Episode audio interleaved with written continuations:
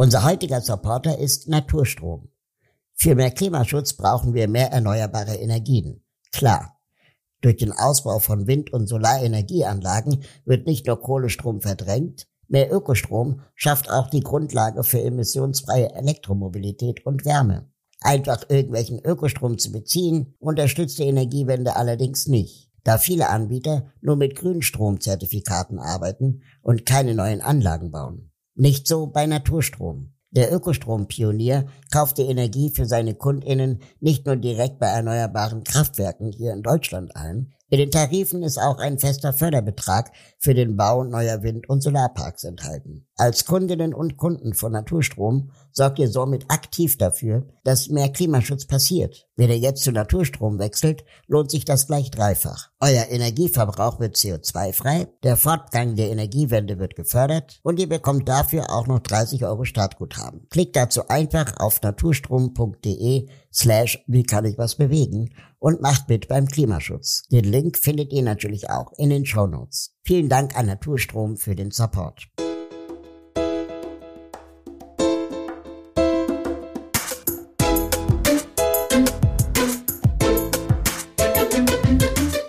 Ich jetzt ein Aktivist? Darf ich mich so nennen? Keine Ahnung. Wie kann ich was bewegen? Ist ein Podcast von Mit Vergnügen. Mein Name ist Raul Krauthausen. Ich bin politischer Aktivist. Mich interessiert, wie wird aus politischem Protest politisches Handeln? Was wirkt? Wie kann ich als Einzelner Einfluss nehmen? Wie kann ich etwas bewegen? Das frage ich in diesem Podcast Deutschlands bekannteste Aktivistinnen und Aktivisten.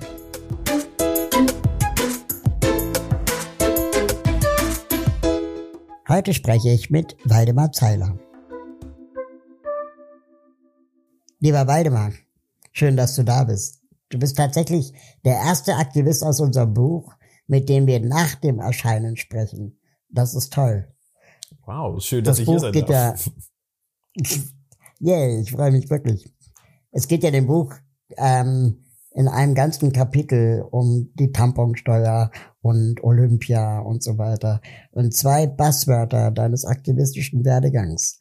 Welche Gefühle lösen die bei dir heute aus? Ähm, tatsächlich, tatsächlich würde ich sagen, so eher im, im Mittelfeld. Also es ist jetzt nicht, dass es irgendwie sagt, yes, geil, sondern es ist ja eher so wirklich so, ja, so richtig in der Mitte. Ich glaube, ich habe mir noch nie, ich habe mir selbst, glaube ich, noch kein abschließendes Bild davon gemacht, wie das jetzt irgendwie war.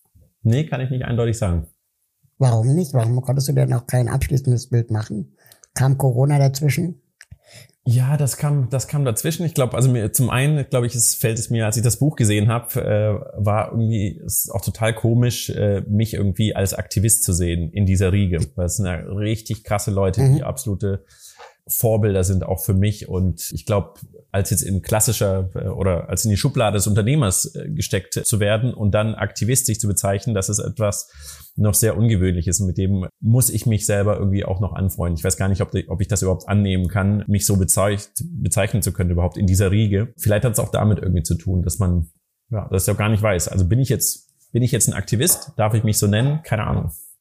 Also, wenn du mich fragst, als natürlich total unabhängigen, neutralen Beobachter in der ganzen Sache, finde ich schon, dass du ein sehr krasser Aktivist bist, weil du, so wie ich dich erlebe, in den letzten Jahren, du ein Thema nach dem anderen ja, bearbeitest und dann, keine Ahnung, ihr eure Firma in eine Purpose Company umgewandelt habt. Da kommen wir wahrscheinlich später nochmal drauf zu sprechen. Aber so, dass, dass du mit den klassischen Modellen, wie wir sie haben, offensichtlich nicht zufrieden warst und etwas verändern möchtest. Also erst das natürlich aus deinem Munde zu hören, das ist, glaube ich, das Einzige, was ich irgendwie annehmen kann, wenn überhaupt dann nur von anderen AktivistInnen. Aber es fällt halt trotzdem schwer, da bin ich natürlich auch in meiner eigenen Logik gefangen. Ich kann halt für mich nicht 100% ausschließen, dass das, was ich tue, nicht doch irgendwie vielleicht auf den Verkauf eines Kondoms oder eines Tampons sich irgendwie ausschlägt. Und das ist sozusagen natürlich das Totschlagargument, natürlich auch sofort für mich selbst, aber auch viele anderen verständlicherweise zu sagen, so ja, das tust du ja gar nicht sozusagen nur der Sache wegen. Obwohl ich, glaube ich, sehr Mhm. viele Sachen schon ausgeschlossen habe, wie eben, dass das Unternehmen uns nicht selbst gehört und dass wir das irgendwie auch begrenzen und das so transparent machen wie möglich. Aber das ist, glaube ich, auch das, also ich finde das zwar nicht toll und ich, ich kämpfe auch damit, aber ich bin, ich bin auch froh, irgendwie mich in diesem Gemenge zu bewegen, weil ich glaube, da ist sehr viel Magie drin, eben wenn äh, Unternehmen und die Zivilgesellschaft und NGOs zusammenkommen. Das sind, glaube ich, da, da kann noch sehr viel Energie freigesetzt werden und Ressourcen müssen ganz anders geteilt werden und die hängen nun mal bei den Unternehmen. Also ich spüre da ganz viel, ganz viel Energie, aber wie man das richtig macht, das, das weiß ich nicht. Das muss ich erst rausfinden und mal gucken. Ich hoffe, das gelingt bald, weil wir brauchen ganz viele Ressourcen für ganz, ganz viele Themen. Um für Menstruationsprodukte zu werben, verkleidet er sich auch schon mal als Vagina. Er ist erfolgreicher Sachbuchautor, Speaker und Sinnbild des Sozialunternehmers. Waldemar Zeiler ist einer der Gründer des Unternehmens Einhorn, das nachhaltige Kondome und Periodenprodukte vertreibt. Als politischer Aktivist wollte er 2020 mit anderen das Olympiastadion mieten, um dort über Petitionen für den Bundestag zu verhandeln. In unserem Buch ist beschrieben, welcher teils sehr unfairen und vor allem destruktiven Kritik ihr und eure Idee 1206 2020 Olympia ausgesetzt wart. Du selbst hast es als wichtigen Lernprozess beschrieben. Aber jetzt mal ganz ehrlich, unter uns beiden Pastorenkindern, kann man das wirklich ohne persönliche Verletzung so abtun? Also ich bilde mir das auf jeden Fall ein, dass das, äh, dass das so ist. Und ähm, auch wir sind jetzt natürlich nicht unter uns Zweien. das ist auch klar. Mhm. Und das spielt sicherlich auch irgendwie eine Rolle. Ich glaube, im Kern meine ich das auf jeden Fall so, dass es eine krasse Lernkurve war. Und ich kann das wirklich, ich kann das wirklich nachvollziehen, woher diese Kritik kam. Und wir legen ja gerade auch in einem Zeitgeist, wo wir bei ganz vielen Dingen gar nicht mehr irgendwie wissen, sagen, war das jetzt cool, war das jetzt überzogen und wo wir uns irgendwie sicher sein können, dass zumindest wenn Unternehmen was machen, weil die können wir bashen, weil die sind, die machen das ja nur für die Kohle und ähm, jetzt wird einem mhm. diese Gewissheit auch noch genommen, dass das vielleicht auch nicht immer so ist und dann verstehe ich schon, dass das einfach nicht so einfach ist, aber das natürlich hat das krass krass wehgetan, weil das das unterscheidet man ja nicht irgendwie zwischen, also das war ja nicht ein Angriff sozusagen auf das Projekt. Ich bin ja ein großer Fan von Kritik, wenn man sagt, du, das und das fand ich, was du getan hast, irgendwie kacke. Aber vieles davon kommt natürlich so daher, dass man sagt, ich finde dich kacke, richtig scheiße. Und wer, also die Menschen, die sagen, so eine Art von, von Kritik, so eine persönliche, tut ihnen nichts mehr an, habe ich hohen Respekt vor. Aber ich weiß natürlich auch, dass ich zu denen gehöre, die wirklich, also selbst was Kritik angeht, bin ich hoch privilegiert. Weil ich habe natürlich mit ganz vielen Aktivistinnen auch äh, Gespräche geführt, zum Beispiel Emilia Roy, Christina Lunz.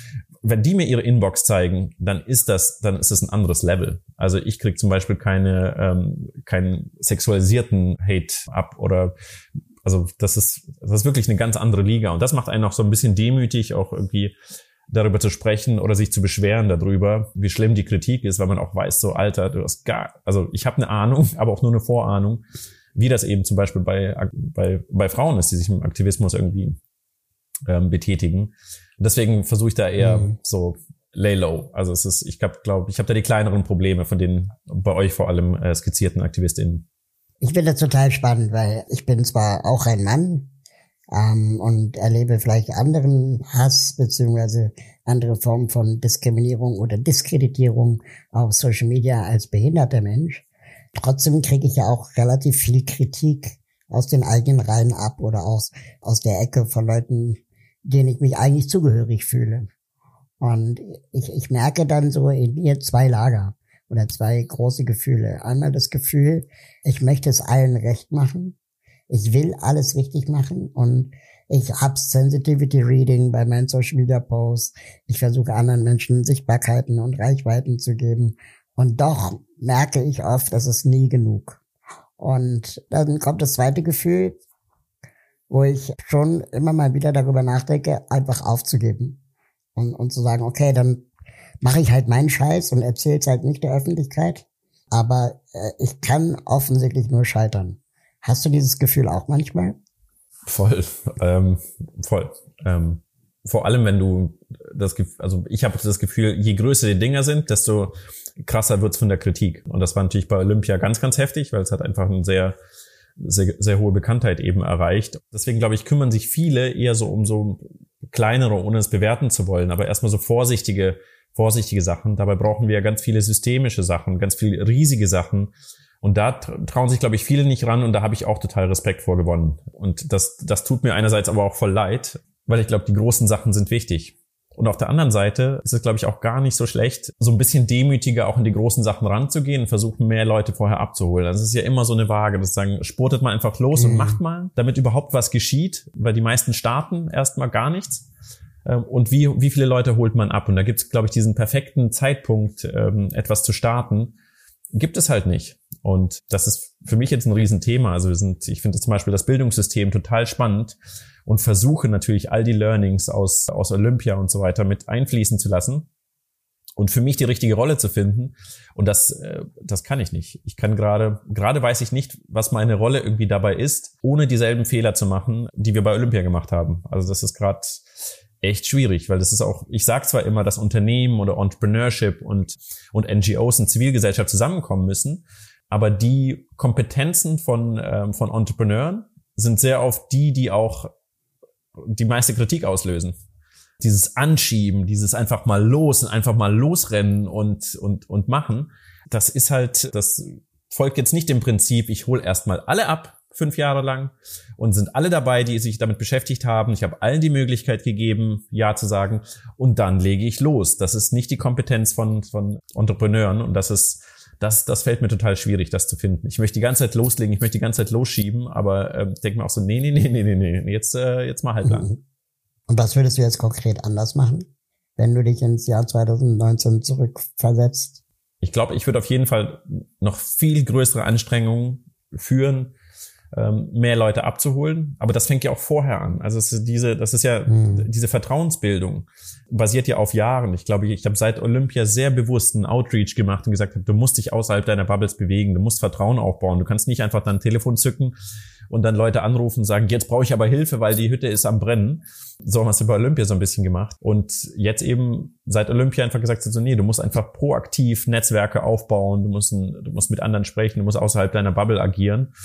Und dann, hätte ich wahrscheinlich schon zwei Jahre vorher anfangen müssen, das zu machen. Aber das waren natürlich andere Zeiten. Da waren wir selber noch irgendwie mit, mit Einhorn gerade an der Gründung am Kämpfen. Das wäre wahrscheinlich auch nicht gegangen. Also ich weiß auch nicht, was man ändern kann, aber ich, ich kann ja jetzt Sachen ändern. Und ich kann jetzt nur sagen, dass die Learnings, die, die ich jetzt habe, zum Beispiel für das, für das Thema Bildung, dass wir dort versuchen, uns Zeit zu nehmen, nicht unter Zeitdruck zu geraten, sondern zu sagen, hey, das ist im Zweifel ein Zehn-Jahres-Projekt und wir müssen da unsere Rolle finden und, und wir gehen da viel demütiger ran, versuchen viele abzuholen und ein breites Netzwerk zu bilden. Keine Ahnung, ob das mhm. nachher die bessere Sache ist. Vielleicht, du kannst mich ja in zwei Jahren nochmal interviewen. Wenn es dann immer noch nicht gestartet ist, dann würde ich wahrscheinlich sagen, okay, vielleicht sollten wir diese Variante auch nochmal überdenken. Vielleicht muss noch einen anderen Weg gehen, aber gerade fühlt sich das irgendwie okay an. Am 12. Juni 2020 sollte es stattfinden. Ein Demokratiefestival im Berliner Olympiastadion. Dort sollten WissenschaftlerInnen demokratiefördernde Initiativen und zivilgesellschaftliche Organisationen Lösungen für die drängendsten Probleme unserer Zeit präsentieren und diese mit Hilfe von Petitionen mit Unterstützung des Stadionpublikums in den Bundestag bringen. Dafür sammelten die Organisationen zwei Millionen Euro in einer riesigen Crowdfunding-Kampagne. Einer davon ist Waldemar Zeiler. Gegen heftige Kritik und Widerstände schafften er und andere Aktivistinnen das Undenkbare. Dann kam Corona und alles wurde abgesagt. Du bist ja mit Philipp Siefer schon von Anfang an dabei, seit ihr Einhorn gegründet habt. Wahrscheinlich kennt ihr auch, euch auch schon länger. Wie habt ihr denn eure Beziehung zueinander erlebt in diesem, ich sag mal, Wirbelsturm von Olympia? Hat sich da was verändert? Habt ihr das gemeinsam durchgestanden oder gab es auch Auseinandersetzungen untereinander?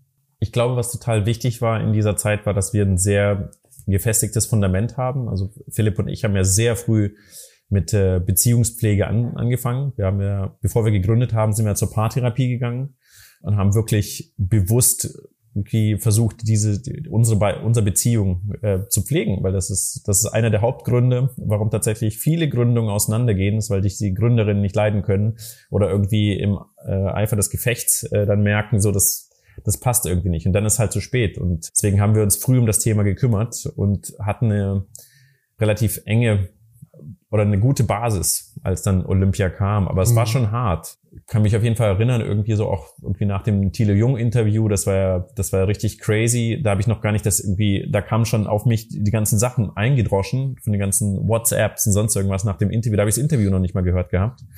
Und dann sieht man praktisch ja nur die Ausschnitte, die dann irgendwo sind, ohne das, ohne Kontext. Und da war schon so, what the fuck, was ist das denn jetzt? Und aber ich irgendwann weiß man ja praktisch, wenn man Menschen jahrelang kennt, dann weiß man ja irgendwie, was, warum machen sie Dinge und wer steckt eigentlich dahinter? Und das war mir aber total klar. Da habe ich auch das ganze Interview eben gesehen und gesagt, okay, das ist, das ist echt krass. Das ist selbst selbst dein eigener Co-Founder kann in so einem Schnipsel so dargestellt werden, dass er wie ein, wie ein echten, wie ein Arschloch wirkt und, und das nimmst du so wahr, obwohl du jemand kennst. Und hat man vor Augen geführt, wie wichtig es ist, eben einen Kontext von, von Sachen eben zu sehen und ähm, mhm. ganzheitlich Sachen zu betrachten.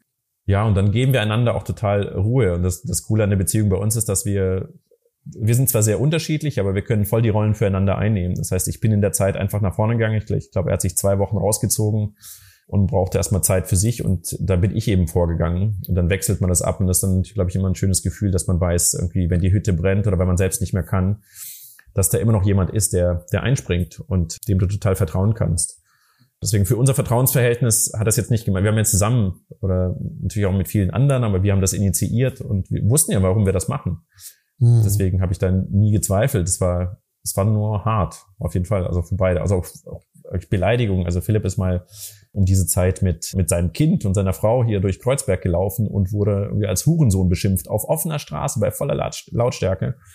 Und das ist dann, das ist nicht mehr witzig, wenn natürlich sowas aus den, aus den Nachrichten auf einmal dein reales Leben kommt und die Leuten scheißegal sind, ob du gerade mit mhm. deinem Baby da rumschiebst oder nicht. Das ist nicht mehr lustig. Also da ist zeitweise kein Spaß mehr gemacht, auf in unserem Kiez irgendwie hier abzuhängen, wo wir eigentlich total gerne sind.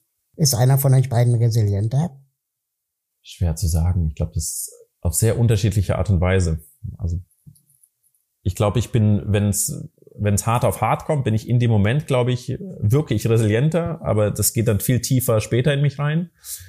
Und bei Philipp mag das ist es vielleicht irgendwie anders, dass der das viel schneller, viel empfänglicher ist ganz am Anfang, aber dann langfristig vielleicht ein bisschen besser verarbeitet. Aber ich glaube nicht. Aber wir investieren viel auf jeden mhm. Fall da rein. Also wir haben auch danach irgendwie wirklich auch äh, Psychotherapie, sie haben auch schon vorher benutzt, auch Körpertherapie ähm, gemacht und und das war für mich ja eben ganz cool zu auch mal zu erfahren, dass du dein Leben und deine Taten nicht davon abhängig machen kannst, wie von außen über dich gedacht, über dich gesprochen wird. Und das ist mir aber aufgefallen, weil das zuvor immer positiv besprochen wurde. Also wir galten ja irgendwie als die Underdogs und die ohne Kapital gegründet haben, irgendwie die komischen äh, Gründer da, die eigentlich ganz lustig sind und wurden immer gefeiert. Und erst als wir praktisch etwas anderes gemacht haben, wir dachten, wir sind immer noch dieselben, hat es sich komplett umgedreht. Und da habe ich auch gemerkt, wie sehr ich mich auch vom positiven Feedback habe leiten lassen und wie, wie süchtig ich danach war. Und es hat mir so ein bisschen geholfen, das zu einzukalibrieren, indem ich mal die volle Breitseite mal erlebt habe von der anderen Seite.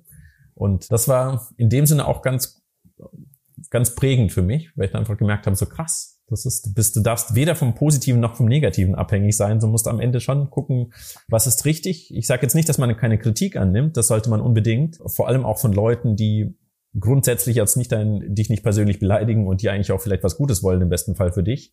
Das ist total wichtig, aber ansonsten ist echt schwierig. Ich weiß nicht, wie, wie machst du es? Also wie sozusagen, wie, wie süchtig bist du nach positiven Kommentaren und wie süchtig oder was machen negative Kommentare mit dir? Du hast ja gesagt, so manchmal hast du keinen Bock mehr, irgendwas zu machen, aber wie sieht's mit positiven Dingen aus? Ja, also ich bin natürlich, ich glaube, da ist niemand wirklich vorgefeilt vor positivem Feedback. Ich habe irgendwann vor ein paar Jahren entschieden, dass die öffentliche Person Raul auch eine fast Kunstfigur ist. Also ich bin jetzt privat bin ich ja anders. Wir kennen uns ja auch schon privater aus anderen Kontexten. Und die Person, die öffentlich spricht, die spricht eigentlich nur noch über das Thema Inklusion. Aber privat steckt in mir eigentlich auch so ein Unternehmertyp oder jemand, der gerne Dinge ausprobiert, der gerne mal nach vorne geht, der gerne auch mal Fehler macht. Aber das kannst du online wahrscheinlich so gar nicht lange durchziehen, sonst kriegst du eigentlich nur noch auf die Fresse. und ja, ich merke, ich habe jetzt zum Beispiel auf Instagram und Co. die Zählungen ausgeschaltet, wie viele Likes es gab oder so. Ich habe Großteil der Aufgaben auch abgegeben und wegdelegiert. Und ich hänge immer noch viel zu viel auf diesen Social Media Kanälen ab, aber ich versuche, dass es weniger wird. Das wäre gut. Wir machen uns Sorgen um dich, mein Lieber, das weißt du. Wir brauchen dich doch eine ganze Weile. Ja, ja, nee, nee, genau, wir müssen da alle dranbleiben. Ja. Ähm, neulich konnte ich dich und Philipp endlich mal wieder in einer, in einem rosa Kostüm sehen als ihr bei einem Treffen mit einer Schokofirma in Amsterdam gewesen seid. Täuscht der Eindruck, dass diese Arbeit für dich oder euch manchmal auch so eine Art Erholung von Aktivismus ist? Es war auf jeden Fall früher einfacher, als wir nicht bewusst Aktivismus gemacht haben. Also das war jetzt auch, das, was du jetzt gesehen hast, das war wirklich so mal so ein bisschen in, in Erinnerung schwelgen. Das haben wir schon sehr selten nicht mehr gemacht, irgendwie mit Kostümen. Das ist auch die, der Zugang zu Humor ist ein ganz anderer geworden, auch natürlich in unserem Zeitgeist. Und auch wir haben voll die Findungsphase. Also wenn du frühere Vorträge von uns anschaust, wie wir da irgendwie auf Bühnen waren, was wir da gemacht haben, Kondome auf Bühnen aufblasen und ich bin da in einer, einem Vagina-Kostüm aufgetreten vor Hunderten von Leuten. Das ist, das hat sich alles krass verändert. Und das war so, so mal wieder wahrscheinlich weil es im Ausland war, ähm, durften wir mal so wieder die alten, die alten Fildemars sein und ein bisschen Quatsch machen. Und das war total, das war total schön. Ich glaube, ich glaube, wir haben uns, wir erlauben uns nicht mehr so quatschig zu sein in Deutschland. Und das ist einerseits auch total schade, weil natürlich auch viel von uns aus ist, steckt ja auch in uns drin. Aber also ganz oft irgendwie sprechen wir miteinander und sagen, okay, was, wie, Witz, wie sieht Humor eigentlich heutzutage aus? Und das ist auch eine ganz wichtige Debatte, weil man sich natürlich erinnert, dass Humor natürlich, wenn ich mich zurückerinnere, noch fünf, sechs, sieben Jahren extrem verletzend war. Und Humor besteht in der, in der Regel darin, irgendjemand abzuwerten. Und das kann ja nicht sein. Aber trotzdem brauchen wir Humor im Leben. Und das ist die Frage, wie man, wie man das irgendwie macht. Und das ist jetzt auch eine, ich glaube, auch so eine Findungsphase was das bedeutet, wie man auftreten kann und sich über sich selbst lustig machen, scheint noch zu funktionieren. Ich weiß nicht, was, was sagen, wie, würdest du beschreiben? Also was welcher Humor ist noch in Ordnung oder welche, welcher Humor ist cool? welcher Humor ist woke? Ich habe mich da mal mit Christian Ullmann drüber unterhalten, weil der nämlich auch gesagt hat, es gibt keinen Witz, der nicht auf Kosten von jemand anderem geht. Aber gerade Witz auf eigene Kosten wird in der Behindertenbewegung zum Beispiel schwierig gesehen, da wird dann sehr schnell gesagt, das ist internalisierter Ableismus. Also du machst das nur, damit dein Gegenüber sich besser fühlt. Äh, und zwar auf deine eigenen Kosten. Und das, das habe ich selber als Kind und Jugendlicher auch regelmäßig praktiziert, um diesen rosa Elefanten im Raum mal irgendwie rauszukriegen. Dass alle so rumgeeiert haben, wenn sie einen behinderten Menschen sahen, ist der Witz auf eigene Kosten für viele eine Erleichterung, aber eben auf meine Kosten. Stimmt, das war auch ganz viel die Comedy-Szene war ja ganz oft geprägt, sozusagen die einzigen Menschen, glaube ich, die mit äh, Migrationshintergrund irgendwie da waren, die haben sich dann über sich selbst lustig gemacht. Genau. Ich, ich kann mir das vorstellen, das gibt es wahrscheinlich auch im, äh, bei Frauen, ne? Also so die, die Comedy von Frauen, wo dann gesagt wird, wir können nicht gut handwerkliche Bereiche arbeiten und so. Was ja auch alles krasse Klischees sind. Aber keine Ahnung, Mario Barth und Co. verdienen damit wahrscheinlich immer noch Geld. Ja, Wobei Mario Barth ein Mann ist. Der hat das Olympiastadion auch voll bekommen. ja, lass uns doch mal kurz über Olympia reden. Ähm, äh, du gehst ja, wenn es ums Wirtschaften und Gründen geht, sehr offensiv mit dem Begriff Scheitern um.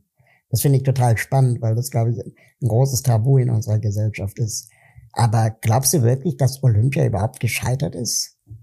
Oder ist einfach euch nur Corona in die Quere gekommen? Das ist so schwer zu sagen. Das ist echt schwer. Nee, also das, also ich glaube, das gibt wie bei allem irgendwie verschiedene Ebenen, die man sich irgendwie anschauen muss. Und ähm, dass, dass das Stadion ausverkauft war mit 70.000 Sitzplätzen, das ist natürlich ein, ein krasser Erfolg. Und äh, dass diese Summe von irgendwie 1,8 Millionen überhaupt zusammengebracht wurde. Also diese Ebene jetzt rein irgendwie von den Zahlen ist natürlich krass. Also es ist, äh, gab es, glaube ich, zu dem Zeitpunkt auch nicht wirklich was Vergleichbares in Deutschland. Mhm. Und die Petition hättet ihr alle durchbekommen. 70.000 plus online.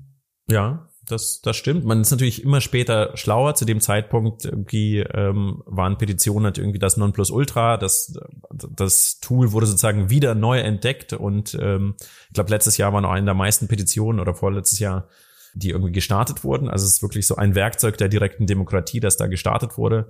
Heutzutage schaust du natürlich, wenn du irgendwie noch tiefer in der Materie bist, kannst du dir sagen, oh krass, eigentlich ist Volksbegehren auch ziemlich, äh, ziemlich geil, weil da werden auch Gesetze geschaffen. Das wäre natürlich jetzt nicht möglich gewesen, das nur in Berlin zu starten. Also da schlagen wirklich zwei Herzen in, in, in meiner Brust. Auf der einen Seite hätte ich es richtig gern gesehen. 70.000 Leute da drin. Auf der anderen Seite ähm, weiß ja auch nicht, unter welchen Vorzeichen das gegebenenfalls gestartet wäre. Also keine Ahnung, wären dann irgendwie auf einmal Demonstranten davor gewesen, die gesagt hätten, doch nicht kommen und so weiter. Also das waren schon heikle Zeiten. Also es war, wir hatten zum Beispiel, es wurden auf der auf dem Global Strike von Fridays for Future, es in diesem Jahr war, wurden praktisch am Brandenburger Tor Flyer verteilt gegen das Event. Und das war schon so, okay, crazy. Was passiert da jetzt da eigentlich? Und ja, deswegen, da war viel Gegenwind Ja, man wusste nicht, in welche Richtung sich das auch entwickelt. Auch unser lieber Jan Böbermann hat sich ja auch extrem auf diese Seite gesch ähm, geschmissen und hat da immer schön viel zu beigetragen. Deswegen wusste auch nicht, was da irgendwie jederzeit irgendwie passieren kann. Hattet ihr noch mal Kontakt? Nee, also direkten Kontakt hatten wir sowieso nie. Wir haben natürlich über, über einige Bekannte, die ihn auch kennen, irgendwie direkt versucht, Kontakt aufzunehmen. Also ihm wurde, glaube ich, schon zugespielt, wer sich auch dahinter, wer dahinter steckt. Aber ich glaube, das ist in seiner Rolle, in seinem Beruf total egal. Also man merkt ja auch, wie er sich jetzt über irgendwie Finn Kliman lustig macht. Das ist, glaube ich, einfach sein Job. Und ähm, er kann sich nicht wirklich darum bemühen, wer jetzt da wirklich dahinter steckt und was das, was das bedeutet. Aber er hat natürlich eine, eine, eine krasse Macht damit und ähm, kann ganz schön viele Menschen in Aufruhr bringen. Und jetzt mal wichtige Werbung in eigener Sache. Das Buch Wie kann ich was bewegen? Die Kraft des konstruktiven Aktivismus im Verlag Edition Körper. Mein Co-Autor Benjamin Schwarz und ich haben für dieses Buch mit 16 der bekanntesten Aktivistinnen und Aktivisten Deutschlands gesprochen. Wir zeigen euch über ihre Erlebnisse und Erfahrungen, wie ihr selbst etwas bewegen könnt. Jetzt überall, wo es Bücher gibt. Einen Link findet ihr in den Show Notes.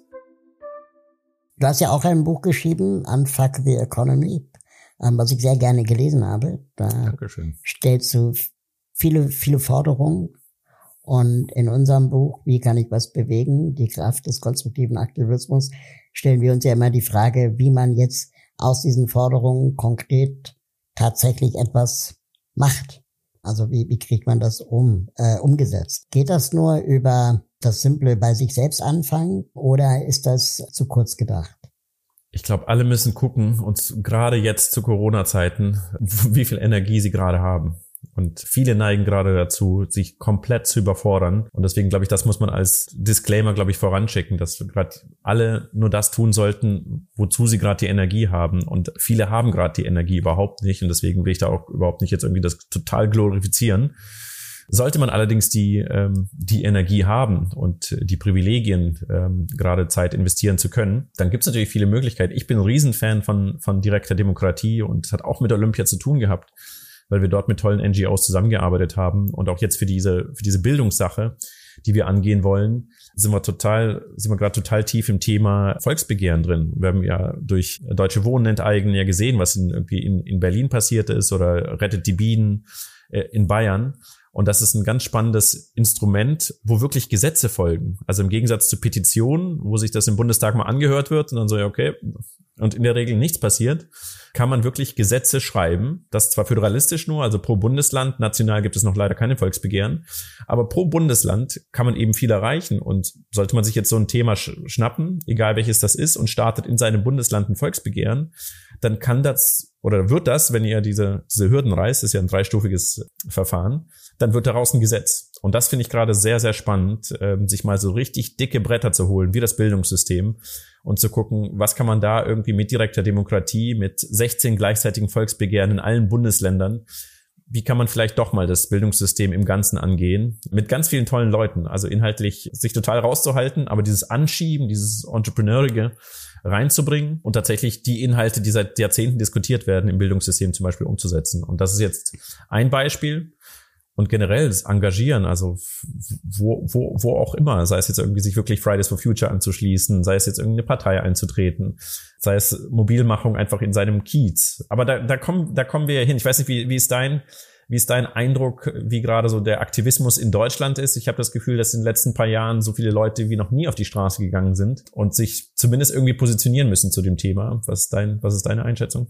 Jetzt, wo du das auch darüber redest und äh, erzählt hast, kommt in mir wieder dieses Gefühl hoch, dass eigentlich ganz viel von diesen Petitionen und selbst deutsche äh, Wohnen enteignen, was dann am Ende in Berlin daraus zu werden droht, eigentlich so eine Art Pseudopartizipation ist. Also ich habe schon das Gefühl, dass die Frau Giffey äh, versuchen will, dieses deutsche Wohnen enteignen, enteignen Thema möglichst klein zu halten oder gar nicht umzusetzen. Und sie wird wahrscheinlich alles tun, damit das ähm, nicht umgesetzt wird. Und das, glaube ich, führt mittel- bis langfristig dazu, dass BürgerInnen einfach nicht mehr an die Partizipationstools glauben, sowas wie Bürgerbeteiligung oder Petitionen. Und das in Zeiten von Corona, wo Engagement sowieso schon schwierig ist, scheint es eine einzig große Party zu sein der Machthabenden, die jetzt noch weniger Gegenwind haben. Und ich finde es unglaublich frustrierend, bei Fridays for Future zu sehen, wie wenig passiert, obwohl seit Jahren so viele Menschen weltweit auf die Straße gegangen sind und dass man vom Bundesverfassungsgericht erwirken muss, dass die Bundesregierung handelt, ist ein großes, großes Trauerspiel gewesen. Und die, die Sorge, die ich halt habe, ist, dass dadurch eine Politikverdrossenheit entsteht, die wir nicht mehr so schnell äh, gekittet bekommen. Also ich bin frustriert kann ich auch total, total nachvollziehen. Also ich versuche mir auch Hoffnungsschimmer irgendwie zu geben. Weiß nicht, also ich glaube unter anderem, dass wir heute einen, einen grünen Wirtschaftsminister haben. Wir müssen noch abwarten, was dann geschieht. Aber das wäre jetzt, glaube ich, vor vier Jahren noch nicht denkbar gewesen. Also ich glaube, da gibt es durchaus kleine Teilerfolge, die, äh, die man irgendwie gar nicht anerkennt, weil natürlich das große Problem immer noch besteht. Aber ja, ich kann, ich, ich hänge auch die ganze Zeit, ich wippe die ganze Zeit hinterher zwischen großer Frustration und eben auch mal freuen, irgendwie auch über eine neue Rechtsform, die jetzt hoffentlich nächstes Jahr irgendwie kommt, weil es ein Koalitionsvertrag ist, sind so kleine Hoffnungsschimmer. Ja, aber das, im Großen und Ganzen sind die Probleme natürlich noch total ungelöst und ähm, ich will halt bei diesem Koalitionsvertrag, um mal kurz einen Abstecher zu machen, da stehen Dinge drin, die für mich eigentlich Banalitäten sind. Ja, also diese neue Unternehmensgründungsform, dann irgendwie das, die Abschaffung des Transgender-Gesetzes und so, dass das einfach man vier Eltern haben darf und so, wo man denkt so, das hat das Individuum in Deutschland, wenn jemand anderes diese Rechte bekommt, nie eingeschränkt. Ja, das heißt, man sieht eigentlich eher, was äh, die große Koalition uns alles an Möglichkeiten auch vorenthalten hat. Und für mich reicht es nicht zu begründen, deswegen finde ich die Ampelkoalition toll, sondern es zeigt eigentlich nur, wie scheiße die Vorgängerregierung war. Und die wird die Ampelkoalition erst dann feiern, wenn sie wirklich es mal geschissen bekommt, sorry für meine Sprache, das Klimathema endgültig anzugehen oder auch mal wirklich gegen Armut in Deutschland anzukämpfen und nicht einfach nur Hartz IV durch Bürgergeld zu ersetzen als Name. Ja. Absolut, also dass man sich darüber freut, dass du recht, ist schon, ähm, ist schon, schon krass. Aber trotzdem immerhin, also es hätte ja auch ganz anders kommen können. Also wer hätte irgendwie, ja, wer hätte das überhaupt für möglich gehalten? Ich habe die SPD total abgeschrieben. Das, das stimmt. Und FDP als Finanzminister, Ministerium ist hochproblematisch, weil ja. wir wissen ja alle, dass seit Jahrzehnten Politik im Finanzministerium gemacht wird und nicht im Klimaministerium. Nun denn, wie, wie kommen wir aus diesem Tal der, der Frustration wieder raus? Ähm, was hat dich begeistert, das Bildungsthema anzugehen, anzupacken? Ich meine, du, du bist nicht mehr in der Schule, du, ähm, dein Kind ist noch nicht in der Schule, du hast Zeit, beziehungsweise warum jetzt? Also so viel Zeit habe ich nicht, zumindest für meinen für meinen Sohn nicht, weil der theoretisch nächstes Jahr in die ähm, Schule müsste. Und das war natürlich sozusagen der sehr egoistische Grund, sich damit zu beschäftigen, weil er muss ja gucken, okay, wo ist, was ist die Einzugsschule, ist die ist die cool, was passiert da eigentlich, was wird da gelehrt und äh, wir verdrängen das immer alle ganz gerne, dass wir zumindest mit allen, die nicht drüber sprechen, sagen so, oh mein Gott, zum Glück ist die Schule rum und jetzt kommen die eigenen Kinder irgendwie, dann versucht man die auch irgendwie durchzukriegen und sagen, ja gut, ich habe es ja auch irgendwie überlebt. Also das war das eine, dass sozusagen, ich muss mich jetzt damit auseinandersetzen. Ich bin einfach gezwungen, jetzt für die nächsten, keine Ahnung, 10 bis äh, 12, 13 Jahre irgendwie, mich mit dem Thema auseinanderzusetzen. Und auf der anderen Seite habe ich, war es für mich so ein bisschen ein Aha-Erlebnis. Wir machen ja sehr viel ähm, neue Arbeitsmodelle, sehr viel Inner Work bei Einhorn und versuchen wirklich dem Menschen Raum zu geben und das nicht einfach nur als, als Ware oder als Ressource zu sehen. Jetzt auch eigentlich äh, nichts, äh, nichts Neues oder was sollte eigentlich ganz natürlich sein, ist natürlich so nicht in der Wirtschaft.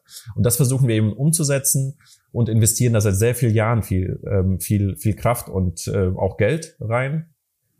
Und dann habe ich eben gesehen, als ich so eine progressive Schule besucht habe, wie sie bereits in der ersten Klasse Dinge machen, für die wir ganz teure Coachinnen bezahlen, die das mit uns gemeinsam machen. Also zum Beispiel irgendwie seine Gefühle artikulieren können. Und dann ist mir irgendwie wirklich wie die Schuppen von den Augen geflogen, dass ich gesagt habe, what the fuck, wir bezahlen mit unserem Steuergeld ein System, dass unsere Kinder total abfuckt. Also es ist, manche sprechen ja wirklich auch von Körperverletzungen, die Kindern angetan wird, so Pädagoginnen, die sich schon länger damit auseinandersetzen. Die sind nicht ausgerüstet, ihnen werden keine Skills beigebracht, die sie später gebrauchen können. Das sagen sogar Hardcore-Kapitalisten wie Jack Ma, die sagen so, what the fuck, vergiss das, wir müssen viel kreativere Fächer ähm, unterrichten, beziehungsweise gar keine Fächer mehr haben. Ähm, und wir tun all das, obwohl wir mit demselben Geld und teilweise günstiger, und da kann man zum Beispiel Margret Rasfeld fragen, die das schon seit Jahrzehnten auch mit einer eigenen Schule gemacht hat, und könnten eigentlich viel cooler, coolere Skills ausbilden und viel viel coolere Menschen irgendwie ähm, ausbilden, die mit sich selbst viel mehr im Reinen sind, die sich artikulieren können, abgrenzen können, die resilienter sind, die kreativer sind. Und das, das klang einfach alles total bescheuert. Und dann dachte ich mir so, vielleicht ist es ein spannendes Thema. Vielleicht kriegt man da auch wiederum die Wirtschaft irgendwie an Bord, dass man sagt, ihr könnt entweder später mit ganz vielen teuren New Work Maßnahmen das alles abtrainieren von den Leuten oder ihr könnt sozusagen euch mit einsetzen, um tatsächlich das Bildungssystem in Deutschland zu reformieren. Ja, das war so ein Gedanke, aber das war klar, dass das natürlich nur mit einer, mit einer großen Allianz irgendwie einhergeht. Aber das ist so die einfache Frage, äh, die Antwort auf die Frage. Also mein Sohn ganz egoistisch und auf der anderen Seite die Erfahrung, wie wir New Work und Inner Work gemacht haben, dass wir gesagt haben, hey, das sind alles Learnings, die eigentlich in die Schule gehören und nicht irgendwie später von Unternehmen gelehrt, von den wenigen, die sich das irgendwie leisten können oder leisten wollen. Spielt da Inklusion in deiner Schule der Zukunft auch eine Rolle?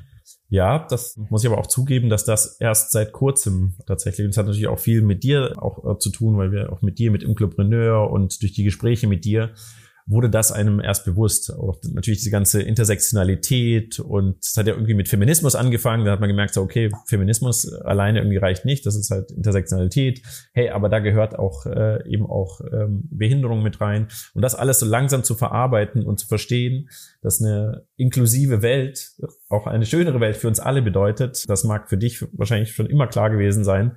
Aber für, für mich war das noch nicht, nicht so offensichtlich. Und deswegen ganz klar gehört das zusammen und auch die Erkenntnisse wirklich von Leuten, die das machen. Also auch eine, zum Beispiel eine Margret Rasfeld hat eine Studie gemacht und sie hat praktisch so eine progressive, das ist die ISZ, äh, ISBZ, in, das ist eine evangelische freie Schule. Und sie hat dann eben so einen Test gemacht, dass ihre Schule so einen AB-Test gemacht hat mit einer klassischen Schule. Und sie hat eben äh, klassenübergreifende, altersübergreifende, sie hat eben Menschen mit Behinderung, Leute, die irgendwie total hochbegabt sind, die sind bei ihr alle zusammen gegenübergestellt worden im klassischen System. Und die haben alle besser abgeschnitten, auch im sozusagen im klassischen äh, Vergleich.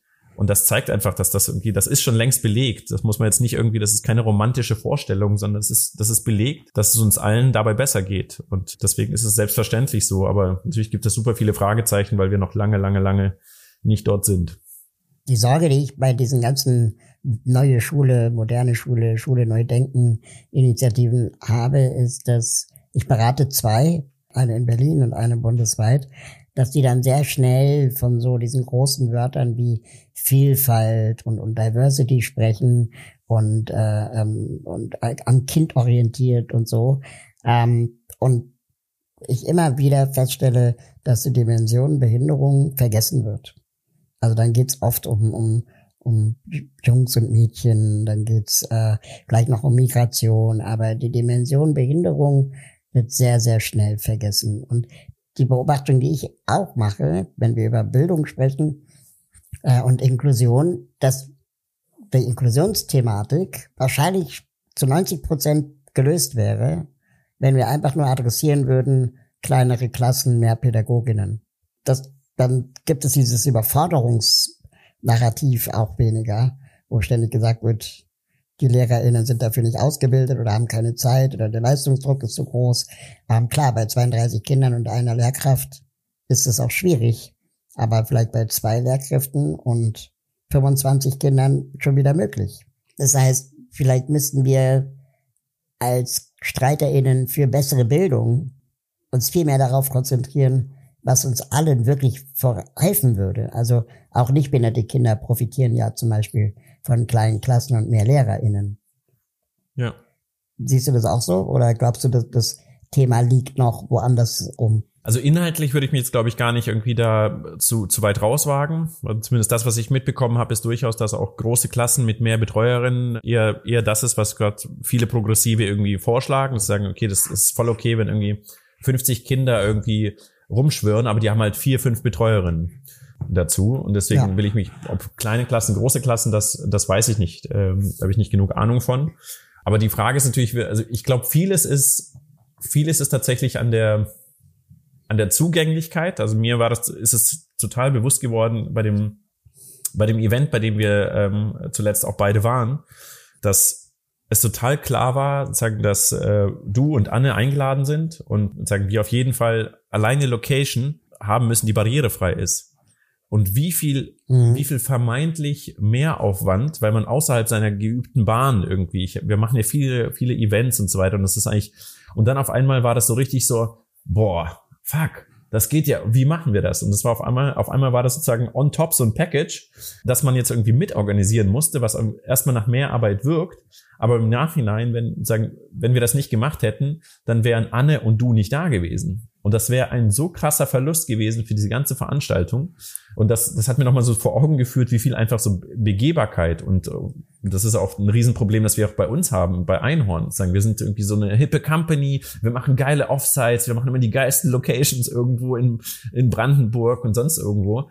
Und das ist, das, das ist für uns ein krasses Umdenken und zu, zu verstehen und sagen, was, was für einen Mehrwert das irgendwie hat und nicht nur mal ein Verlust. Und das ist, dieses Narrativ und das Erzählung und das ist, das, das, da, da habe ich dir ganz viel zu verdanken, dass man das realisiert.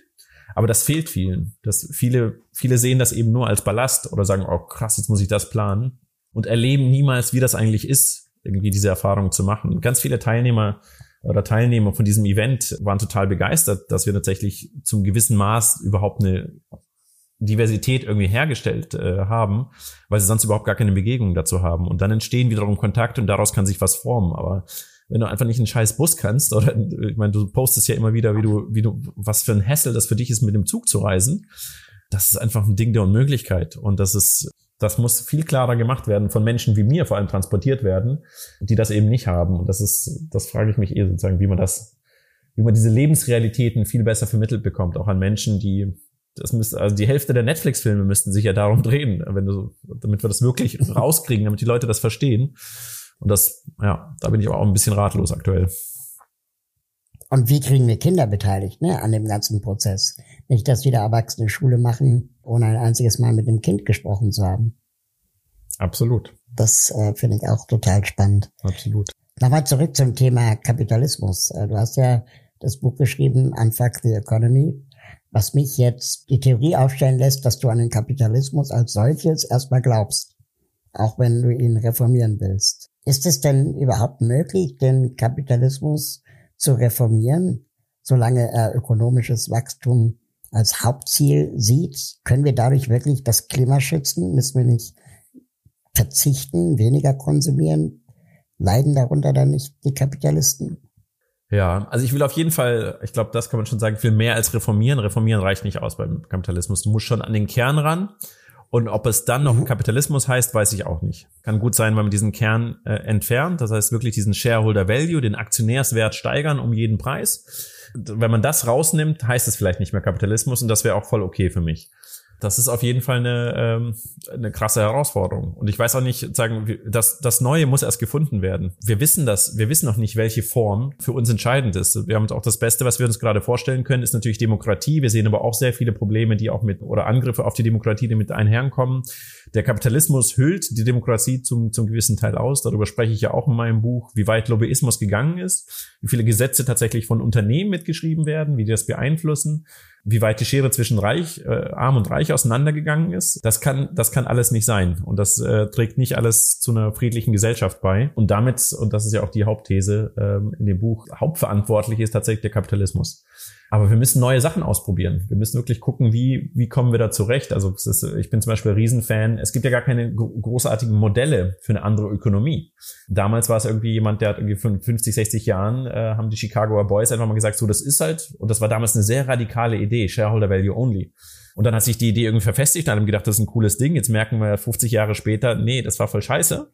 Jetzt müssen wir ganz neue, radikale Dinge ausprobieren, ähm, auch in der Wirtschaft und uns das trauen und nicht dem Alten irgendwie nachtrauern. Das war ein netter Versuch, aber hat nichts, hat nichts gebracht. Und die neuen Sachen müssen jetzt zugelassen werden. Aber auf der anderen Seite haben wir gerade einen Zeitgeist, der sehr viele neue Sachen extrem kritisch sieht und sich da irgendwo einen mhm. Weg zu bahnen, ist, ähm, ist gar nicht so einfach. Eine dieser neuen Sachen ist äh, die Donut Economy, mhm. wenn ich mich recht erinnere. Ja. Kannst du da kurz, kurz was sagen? Ja.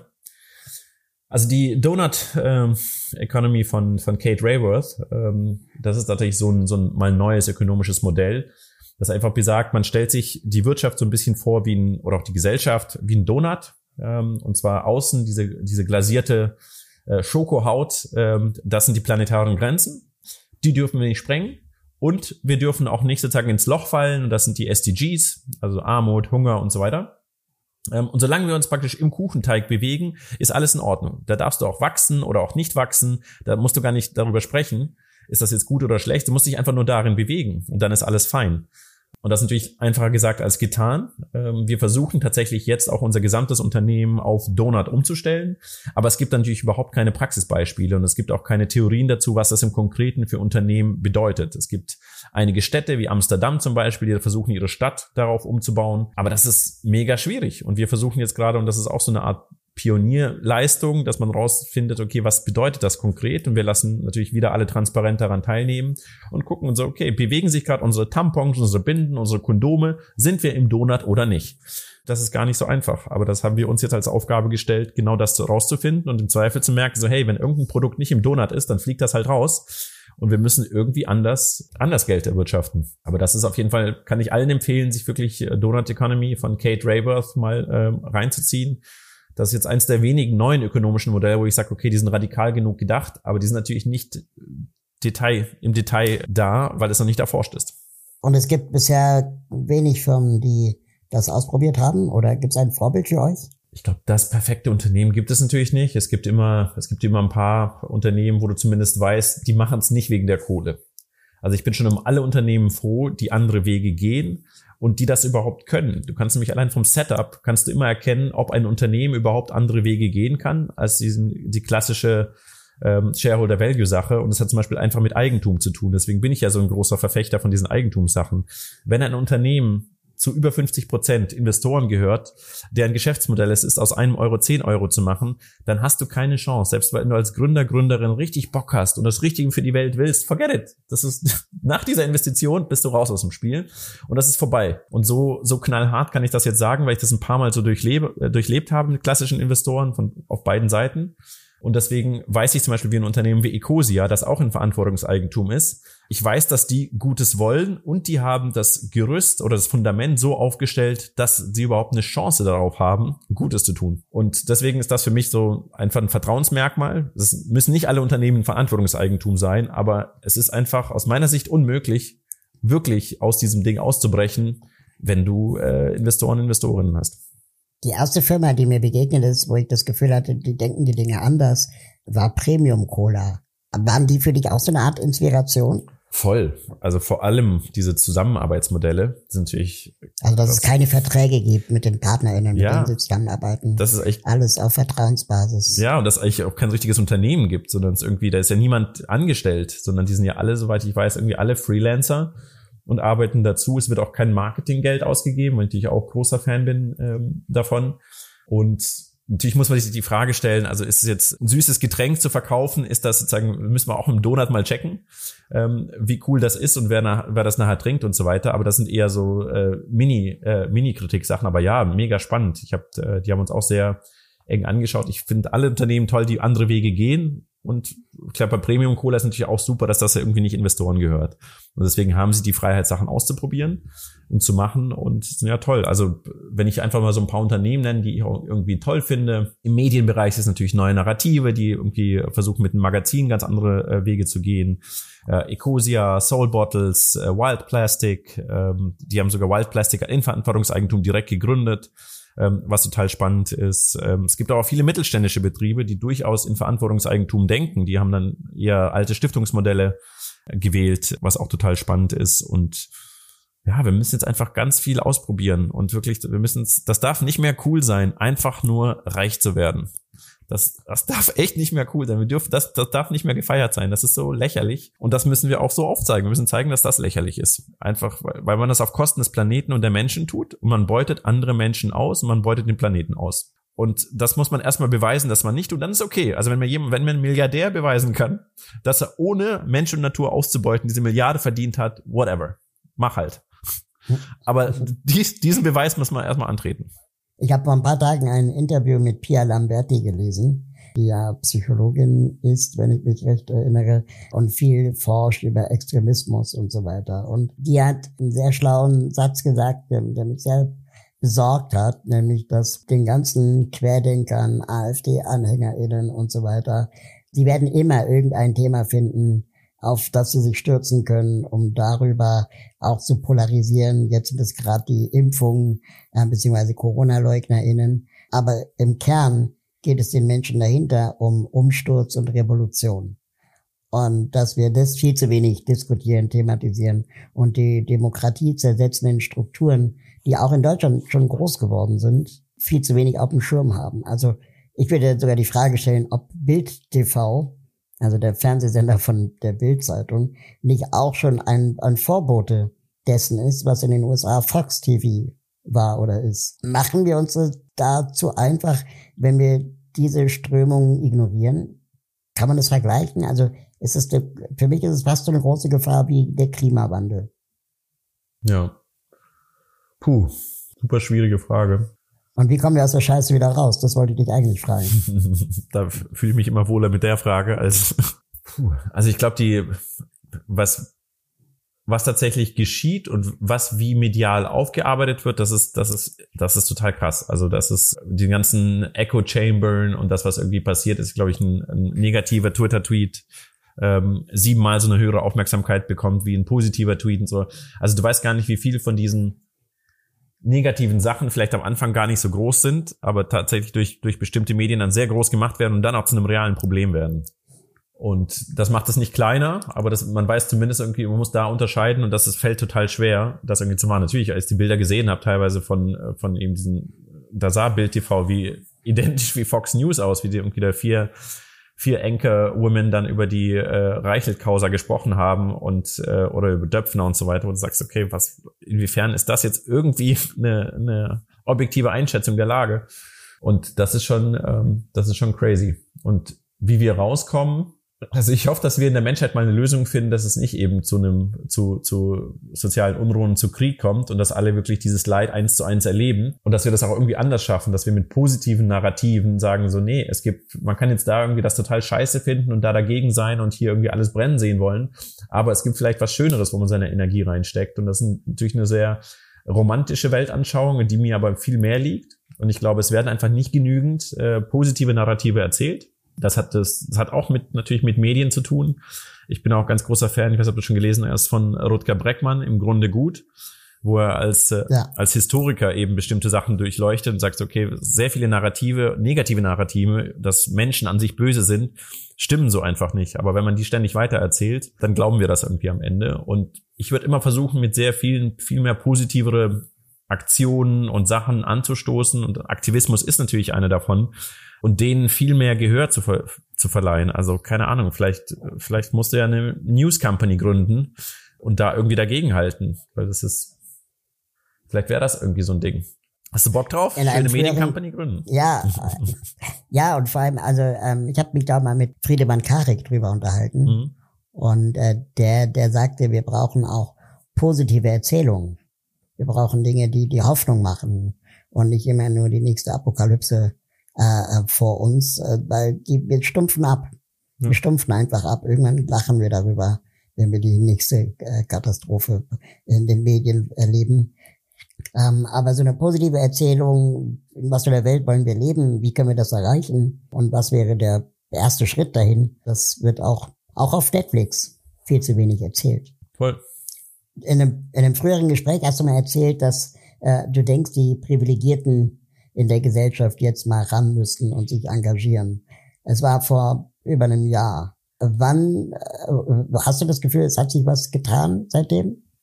Nee, also ich glaube jetzt mit mit Corona natürlich wurden alle, egal wie privilegiert äh, privilegiert sie sind, natürlich alle nochmal irgendwie aus ihrer Komfortzone gerissen. Alle sind ziemlich busy damit irgendwie klarzukommen. Also ich hätte mir mehr gewünscht, äh, Corona dieses aus dem Hamsterrad reißen. Das war so glaube ich meine erste Initiative, wo ich gedacht habe, so ah wie cool, jetzt werden die Leute mal, jetzt können alle mal das Leben anhalten und mal nachdenken, was passiert, weil alle können aus dem Hamsterrad raus. Aber das äh, hat sich nachher irgendwie herausgestellt, dass das eine falsche Annahme war, weil es hat die meisten Leute einfach noch viel mehr unter Stress gebracht und sie eben nicht zum Anhalten gebracht. Und ganz wenige konnten tatsächlich dann sagen, okay, jetzt halte ich mal mein Leben an und alles ist cool, sondern auf einmal hast du die Kids zu Hause ohne Kita. Oder du hattest eben irgendwelche finanziellen Sorgen. Deswegen, nee, es ist auf jeden Fall in den letzten zwei Jahren nichts passiert. Und ich weiß nicht, wie lange Pandemie noch anhält, aber ähm, ich hoffe weiterhin, dass das, dass wenn Corona nicht mehr so einen Stress ausübt auf alle, dass es ähm, ja, dass vor allem sich die Privilegierten vor allem dann ähm, mehr Zeit nehmen können und ja, viel mehr in die Vollen schöpfen. Also da wird noch viel zu wenig gemacht. Das wird, das wird immer nur als Beiprodukt. Das wird ein bisschen mit Spenden, so ein bisschen Spenden, so ein paar Euro abgeben. Aber es wird nicht als Kernaufgabe gesehen. Sagen, nee, das ist deine fucking Aufgabe jetzt. Das ist irgendwie, ich will 10 Prozent, 10, 20, 30 Prozent deiner Arbeitszeit haben und deine Ressourcen und nicht hier ein paar Euro und einmal einen Tag im Monat mache ich was. So, so nee, das ist, äh, das reicht nicht. Und ich glaube, diese, das ist noch nicht durchgedrungen. Also es ist, ähm, das brauchen wir noch viel mehr, dass es selbstverständlich wird, einen Tag die Woche für das Gemeinwohl zu arbeiten und nicht einen Tag im Jahr, wenn überhaupt. In unserem Buch Wie kann ich was bewegen, sagst du, wir müssen viel mehr lernen, in den Schuhen des anderen zu gehen. In wessen Schuhen bist du zuletzt gegangen? Also ich versuche das jetzt äh, jetzt nicht äh, ein Zufall, weil wir miteinander reden. Natürlich ist das Thema Inklusion bei uns in der Firma wird gerade hoch diskutiert. Wir haben einige Stellen, ähm, die wir besetzen wollen mit Menschen mit Behinderung. Wir haben uns einen Inklopreneur Pledge gemacht und das ist auf jeden Fall so ein Thema, ähm, dass wir und ich natürlich versuchen besser zu verstehen, was das was das bedeutet und wie können wir das wie können wir das so gestalten, dass jemand auch Bock hätte, bei uns zu arbeiten. Mhm. Und wie passt das irgendwie in ja, in diese ganze, das, was wir irgendwie aufgebaut haben. Und das ist auf jeden Fall ein Ding. Es ist natürlich jeden Tag, ist natürlich mit dem eigenen Kind, ist total mhm. klar, sich immer wieder vorzustellen, so, was machst du da eigentlich? Also Erziehung ist ja jeden Tag so ein, man ist die ganze Zeit dabei, die ganze Zeit, mach das nicht, mach das nicht, hör auf, setz dich hin, ist mal richtig, zieh mal an und dann erwischt man sich, denkt sich, what the fuck, das ist, was für ein Kind möchtest du später haben oder was für einen Menschen möchtest du gerne erziehen? Einen freidenkenden Mensch und jemand, der irgendwie Eigeninitiative zeigt, aber inwiefern zahlt deine Erziehung darauf ein? Äh, so, so ziemlich null.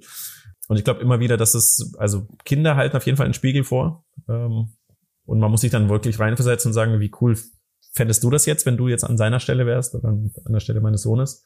Ja, und auch natürlich ganz, ganz viele äh, ich glaube, das als Mann total wichtig, sich in, in, in Frauen hineinzuversetzen und ähm, vor allem natürlich auch Frauen, die irgendwie Mehrfachdiskriminierung ausgesetzt sind. Das ist da krass. Das ist, das kann man sich einfach nicht vorstellen. Man muss sich wirklich die, die Nachrichten zeigen lassen. Man muss wirklich zuhören. Und das ist eine, ja, das ist, das kann man sich einfach nicht vorstellen. Und äh, wie das Thema auch untergraben was, wird. Was mich, was mich an diesem Thema immer wieder erschreckt, wie leicht Mann mit Doppel-N äh, es sich machen kann, diese Themen alle auszublenden. Und dass ich regelmäßig in diese Falle tappe. Hast du das Gefühl auch manchmal? Die ganze Zeit. Also das ist ja typisch, das ist ja zum Glück erfährt dass man ein bisschen Beachtung, also die ganzen Fälle, die ganzen ähm, sexualisierte Gewalt und so weiter, die wir jetzt auch in der, in der Öffentlichkeit auch von Promis erlebt haben, die endlich zutage kamen. Du siehst ja, wer das postet. Und du überlegst dir, mhm. du siehst, das sind hauptsächlich Frauen, die das posten. Und dann macht man ab und zu mal so einen Share-Post und so weiter, aber das ist, da merkt man sich schon so, hey, du postest, du bist nicht betroffen, dir macht das eigentlich nicht so aus, dich triggert das eigentlich nicht so krass, du müsstest jetzt eigentlich viel mehr posten dazu, viel mehr machen. Ähm, aber irgendwie engagierst du dich in dem Thema nicht und dann musst du dich natürlich schon hinterfragen, warum nicht? Warum machst du das nicht? Warum, warum müssen, wie immer, wie man es wirklich aus dem Textbook kennt, immer die, diejenigen, die selbst diskriminiert werden, müssen die ganze Arbeit tun und du lehnst dich zurück, du fauler Sack. Und das ist, das ist ständig so. Also jetzt nicht nur bei diesem Thema, aber ganz besonders bei diesem Thema. Und äh, darüber sprechen wir aber auch öfter mit, mit Philipp, meinem Co-Founder, äh, und thematisieren das immer wieder und sagen, warum, warum ist das so? Warum äußern sich das nicht? Was sind die Buddy-Netzwerke? Wo ist man selber total? Also man weiß das ja immer so von sich, aber ja, das ist eigentlich viel näher, als man denkt. Und das ist schon, äh, schon krass. Also mir macht das wirklich Angst, auch die Ismen, die ich vielleicht in mir selber trage, dann auch mal nach vorne zu holen und äh, mir anzuschauen und auch auszuhalten. Und da habe ich von, von Philipp zuletzt äh, da bei unserem Event, wo wir waren, einfach durchs Beobachten gemerkt, wie krass das ihn verändert hat. Also ich kenne Philipp und dich ja auch schon Jahre. Und ich hatte da das Gefühl, dass ihr beide viel achtsamer mit euch, mit euren Rollen seid, was, was nicht bedeutet, dass ihr früher nicht achtsam wart, sondern dass, dass ihr das, und ich auch, gar nicht auf dem Schirm hatten, dass man da hingucken kann. Verstehst du, was ich meine? Mhm. Ich habe früher Stirb langsam geguckt und fand den Film total geil. Wenn ich das jetzt gucke, kann ich es nicht ertragen vor lauter Sexismus. Ja. Und zu merken, dass ich selber so tief da drin steckte und stecke, das verunsichert mich sehr. Aber es geht ja nicht um unsere Fragility, sondern wie man da wieder rauskommt. Und ich finde es unglaublich spannend, Podcasts zu diesem Thema zu hören, aber auch da merke ich, es sind immer die gleichen Frauen, die gleichen Gruppen, die diese Themen an nach vorne bringen und wenig Männer, wenig Menschen, die privilegiert sind, die das auch nochmal aufmachen. Ja, und erstmal Schritt eins vielleicht auch erstmal akzeptieren und annehmen, dass die Welt sexistisch ist, äh, frauenfeindlich. Ähm, und nicht zu sagen, ja, ich aber nicht. Ja. Das ist, glaube ich, schon der erste Schritt. Absolut. Wie viel Naivität glaubst du, braucht man, um neue Ideen zu verwirklichen? Ich glaube, richtig neue, bahnbrechende, noch nie davor, äh, nicht, noch nie dagewesene Ideen brauchst du sehr viel Naivität, um das irgendwie auch auszuschalten, was natürlich dann auch irgendwie von Naysayern irgendwie kommt und oh, das klappt nicht und so weiter und wo dann Leute ihre Ängste auf dich projizieren und so weiter.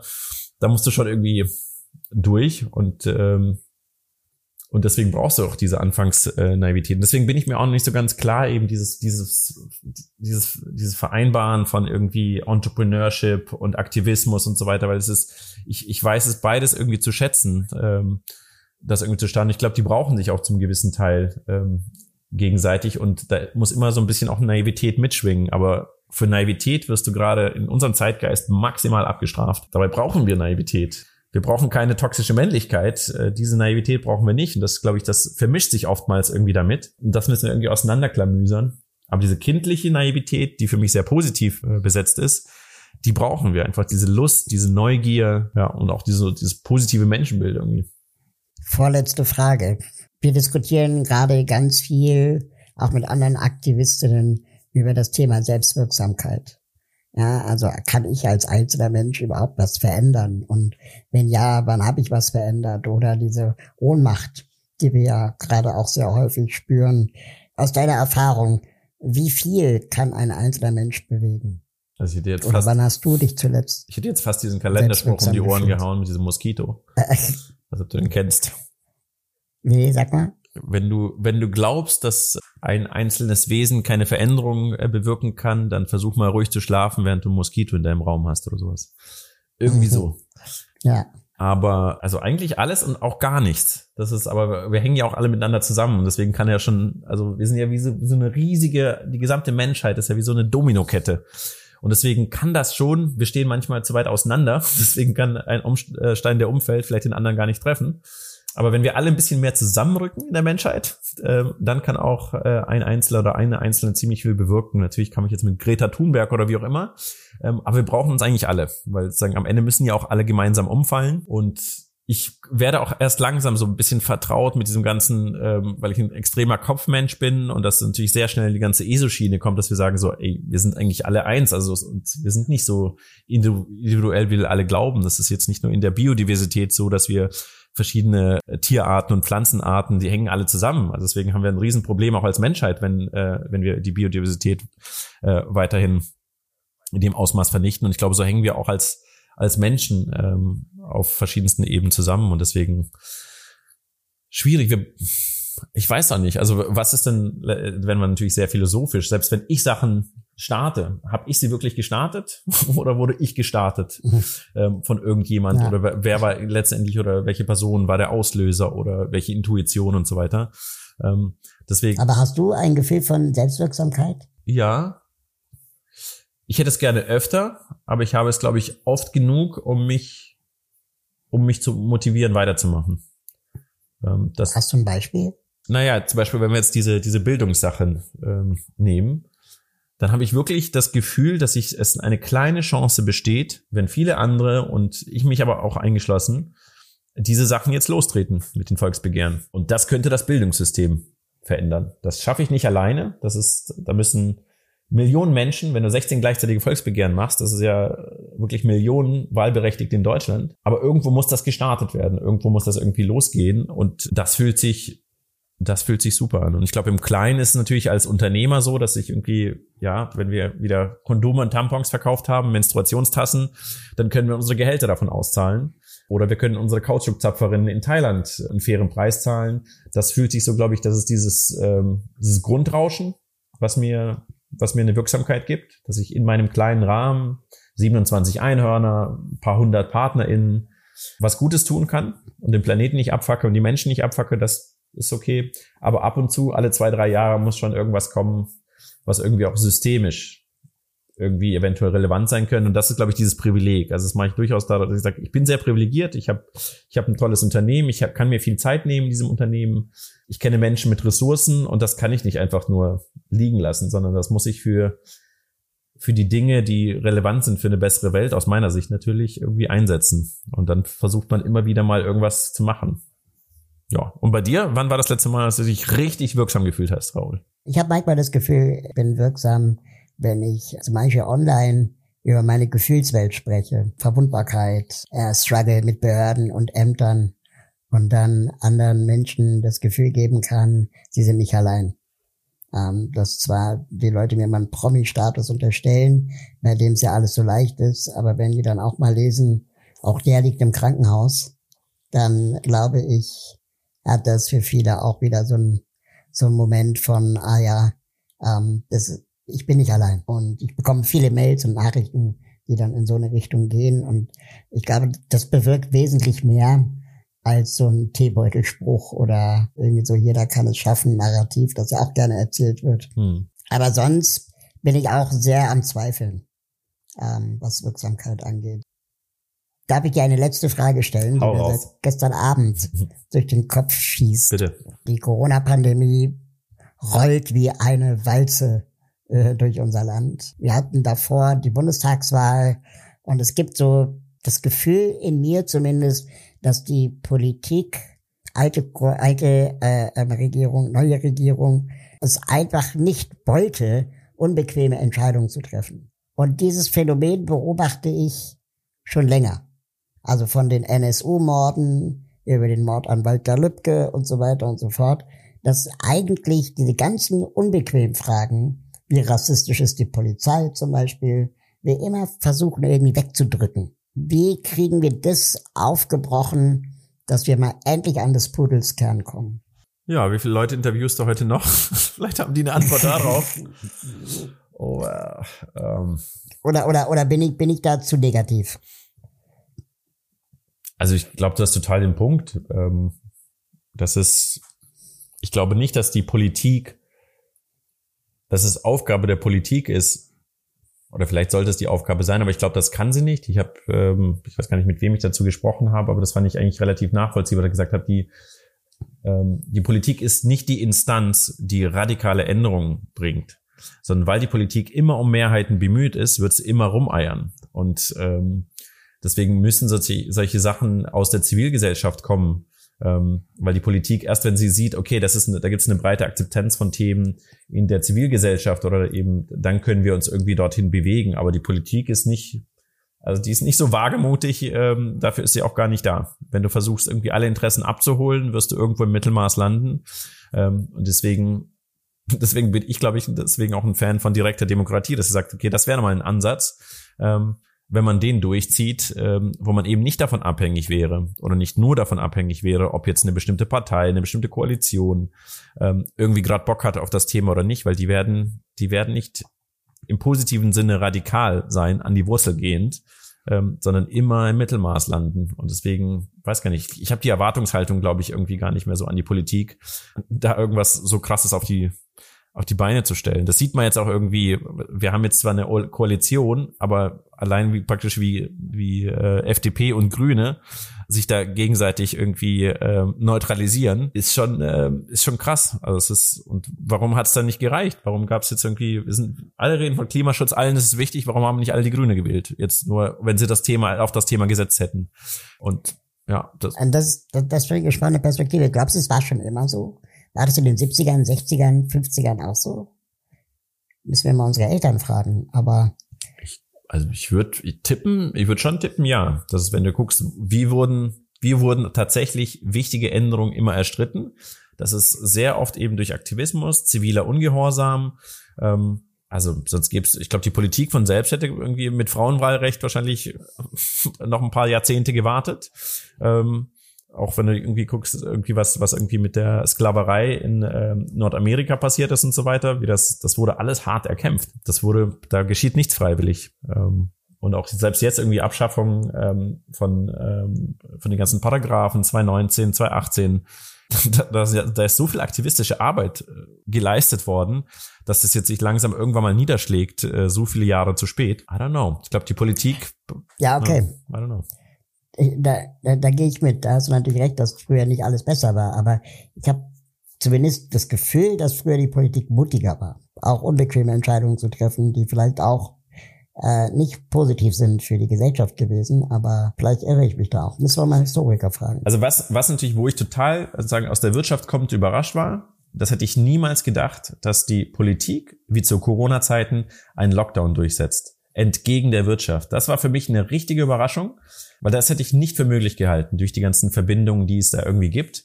Äh, das Allerwichtigste ja. ist ja unsere Wirtschaft und Wirtschaftswachstum und dann einfach zu sagen, so, nee, alles ist still. Keiner geht mehr. Es waren ja, letztes Jahr war ja alles geschlossen. Das war, und das, das, da war ich ziemlich äh, positiv überrascht, dass die Politik doch noch durch, solche Durchgriffskräfte hat. Aber das sieht natürlich dieses Jahr schon wieder ein bisschen anders aus. Aber da, da war ich wirklich überrascht. Und das hat mir zum, zum gewissen Teil Hoffnung gegeben, so, aha, wir können also noch, also die Politik ist noch in der Lage, wir können zum Beispiel die Klimakrise, 1,5 Grad Pfad, wir können den noch einleiten. Da guckt man natürlich jetzt wie, aber theoretisch geht es noch. Also die, die, der Maschinenraum scheint noch intakt zu sein. Ähm, jetzt müssen wir mal gucken, wie wir den anschmeißen. Waldemar, wie immer war mir das ein großes Fest. Ebenfalls. Dankeschön. Bei dir vergesse ich tatsächlich manchmal, dass ich aufgenommen werde. Das passiert mir seit, seit Olympia seltener. Ähm, vielen Dank für deine Zeit. Danke dir. Und ich hoffe, wir sehen uns in Real bald wieder. So Corona ist erlaubt. Hoffe ich auch. Mach's gut.